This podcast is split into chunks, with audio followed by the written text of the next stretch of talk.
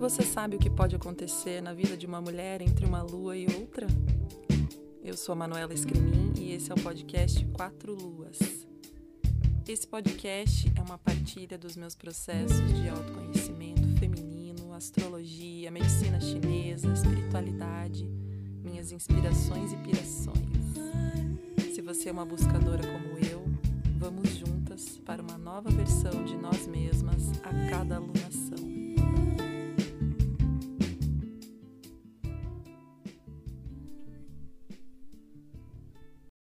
Olá, meus amores!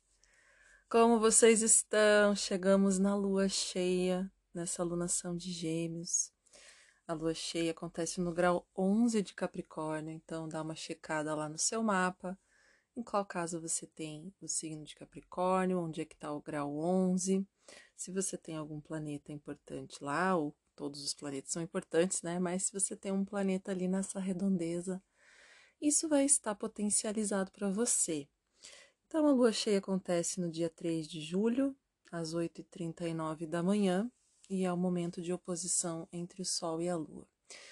Então, vamos ver que nós estamos na lunação de Gêmeos, correto? Nosso ciclo lunar passou pela fase crescente, a Lua foi crescendo, é, aconteceu no signo de Libra essa fase, e aí ela foi passando para os próximos signos e crescendo e crescendo e crescendo e se encontra com o Sol em oposição lá no signo de Capricórnio. Mas o Sol já está em Câncer e isso dá um bololô aí todo, porque a gente está no ápice da lunação, a lua cheia, e os assuntos geminianos ainda estão aqui presentes, assim como os assuntos cancerianos também porque o sol já dá seu brilho e põe esse filtro para a gente experimentar a vida através desse lugar mais canceriano.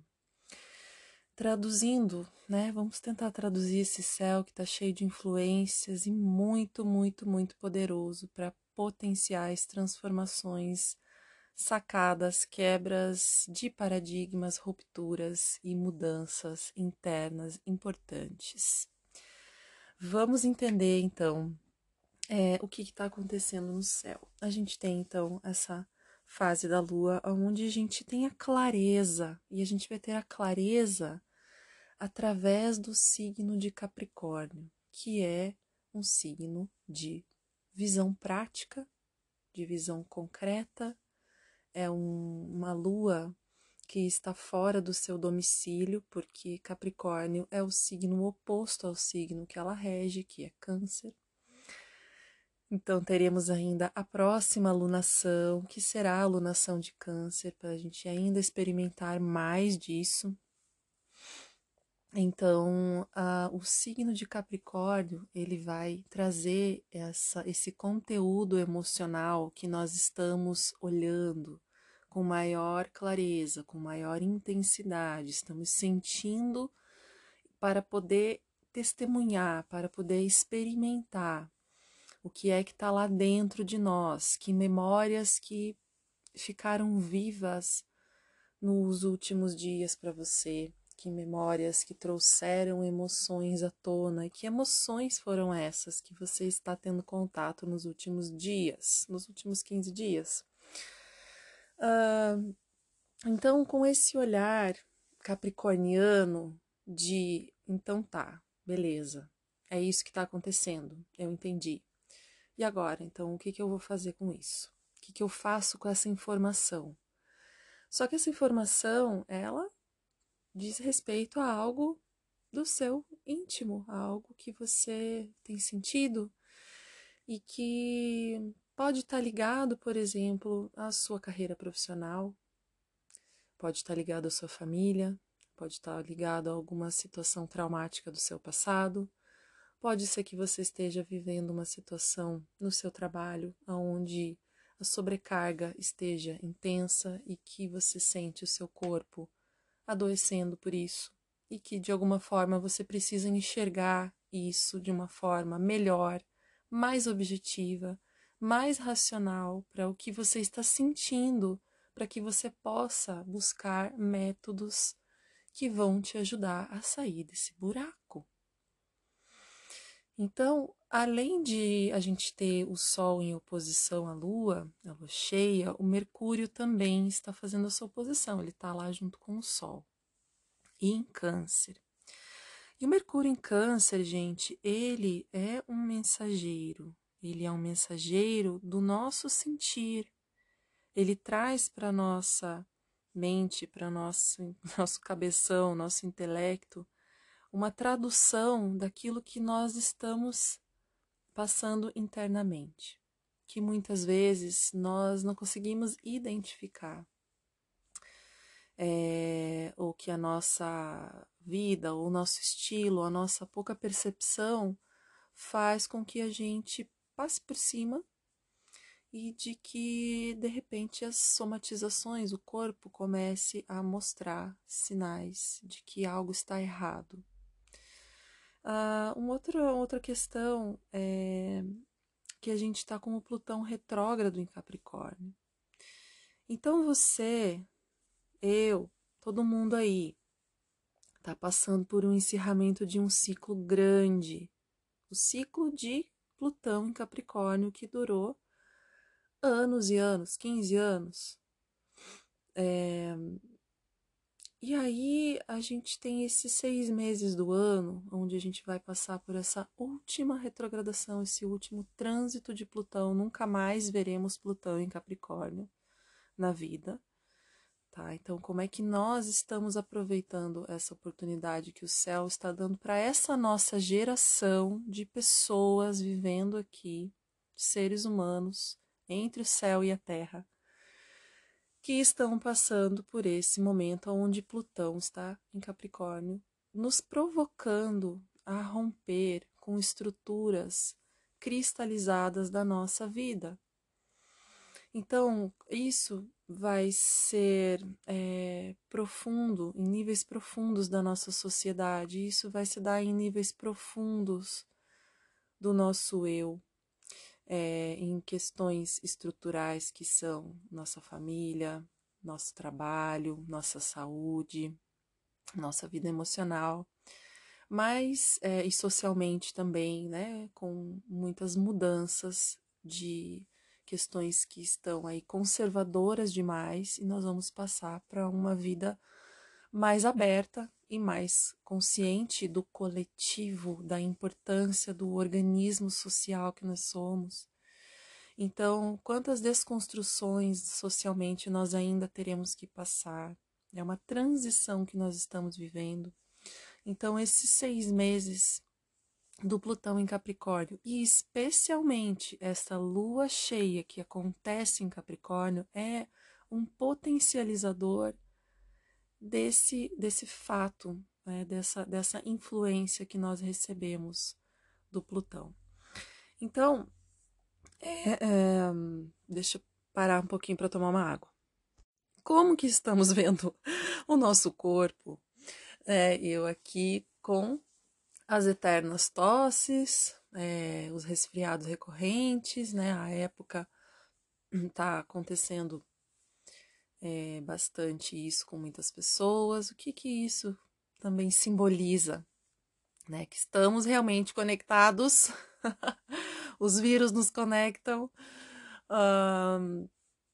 mas também que a nossa defesa está fraca, né? Que nós precisamos fortalecer o nosso corpo, a nossa imunidade é, mas isso é uma outra coisa. É, então, a gente está falando dos assuntos capricornianos que são a carreira profissional, o destaque que eu estou buscando na minha vida profissional, as ambições que eu tenho em realizar coisas, o meu desejo de ver coisas acontecendo, concretizadas, qual é o esforço que eu estou fazendo para ver isso concretizado na minha vida?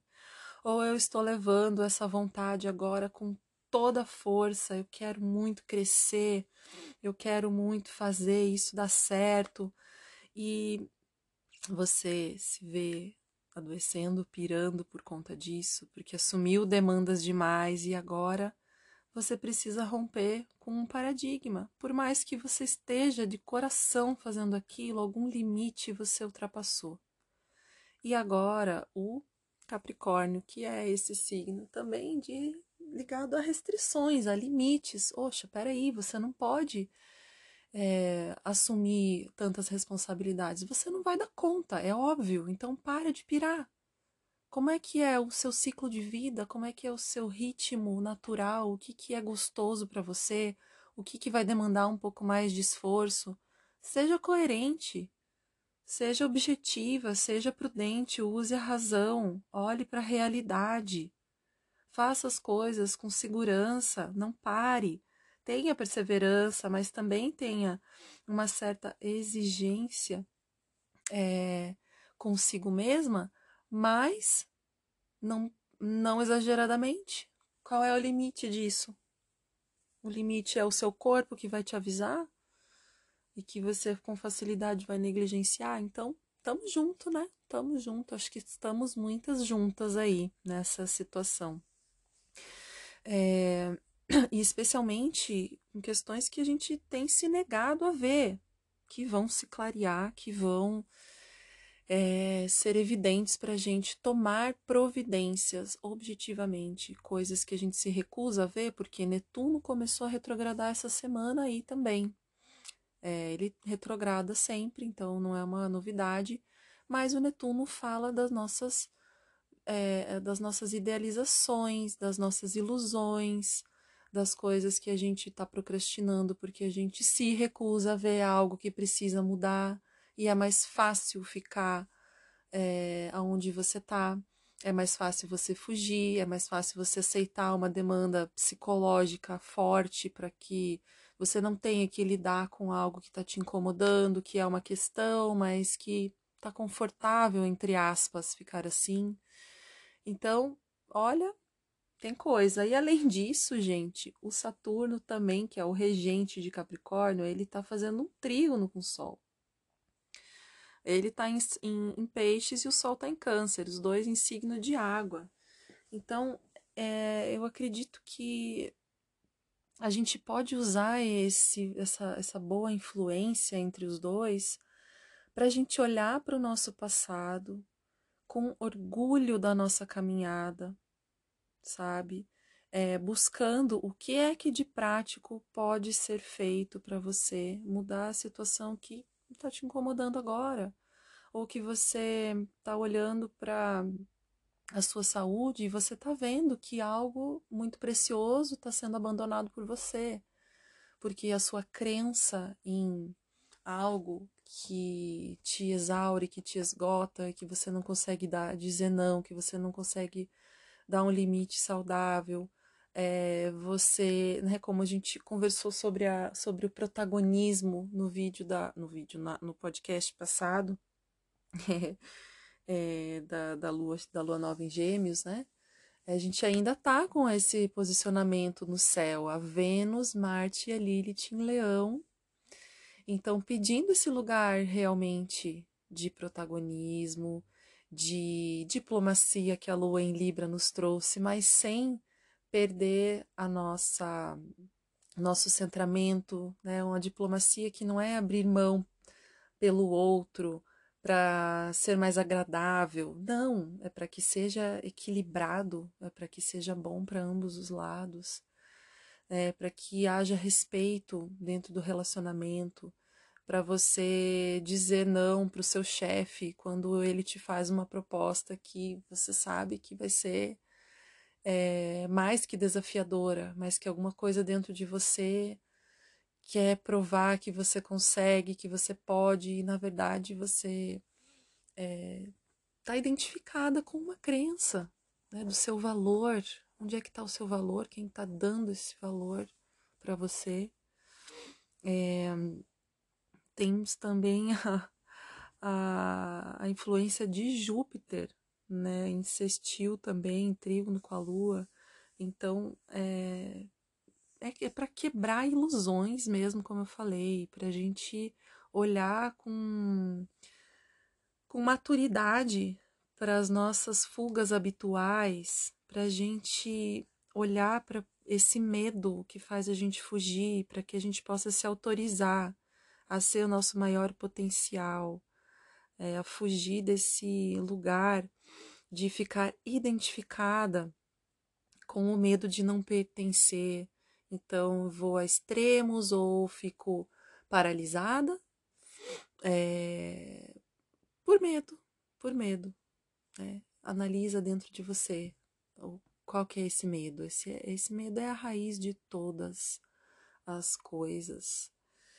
É, então, na medicina chinesa, por exemplo, a gente fala sobre o medo é, a, sendo uma emoção que afeta um sistema, uma função no nosso corpo, a, a função que o elemento água tem. O elemento água ele é representado pelos rins, pela, ves, pela vesícula, pela bexiga, né, os rins, a bexiga, o, o nosso os nossos ossos e a medula óssea. O elemento água ele rege aqui o nosso baixo ventre, a região da bacia, é, o útero, a, a medula, como eu falei, o cérebro, a nossa essência, a nossa raiz ancestral, ela é armazenada nos nossos rins. E e também, né, claro, a ver com a, as glândulas suprarrenais, né, que estão ali ligadas à defesa, à fuga, os hormônios, adrenalina, cortisol, né, liberados pela suprarrenais, é, ligando a gente nesse instinto de sobreviver, no medo de não sobreviver. Eu não pertenço, então o que, que eu vou fazer para eu pertencer? Eu vou trabalhar igual uma louca para eu poder pertencer eu vou fazer isso, eu vou fazer aquilo. Com qual crença que você se identifica para você poder pertencer? É, e isso está muito claro para gente. Né? Então, o nosso rim, o nosso sistema água, essa função no nosso corpo, é, ela enraiza as virtudes de sabedoria né? Então, quando a gente não usa essa sabedoria inata que nós temos, nós estamos vibrando na sobrevivência, no medo de não sobreviver. Uh, e todos os processos fisiológicos do nosso corpo, na visão da medicina chinesa, ele é um órgão que doa a sua essência, como se doasse pequenas gotas diariamente dessa essência. É como se não, é realmente assim, uh, essas gotas de essência. Então imagina que é como se a gente nascesse ali com uma com um, um pote cheio dessa, dessa essência. E ao longo da vida, uma gota vai caindo, uma gota por dia vai caindo, caindo, caindo. E ela nunca é preenchida, esse pote nunca é preenchido novamente. É, então, todo o processo digestivo, o nosso sono, a produção de sangue, né, o crescimento dos tecidos, tudo isso é a nossa, o nosso espírito, a nossa consciência, todos os processos, eles são, é, é, os rins estão envolvidos com esses processos do nosso corpo, da nossa energia. Então, olha que importante. Quando a gente está nesse modo sobrevivência e medo e alerta, nós estamos perdendo aceleradamente essas gotas de essência. E nós estamos envelhecendo mais por consequência. É, uma coisa que eu refleti é que a gente pode usar como uma âncora, como uma ancoragem positiva para essa para essa reflexão, se você está vivendo esse, esse processo de uma forma intensa ou não tão intensa, mas dentro de nós existe é, esse, essa dinâmica. E a gente às vezes é, sentir essa conexão que nós temos com a Terra. Então, nesse momento, você pode respirar um pouquinho profundamente aí onde você está e sentir que você está sendo puxado por uma força e que te mantém com os pés no chão ou sentado aí onde você está. É, essa força da Terra, essa força gravitacional, essa energia que nós temos dessa desse organismo gigantesco que é esse planeta.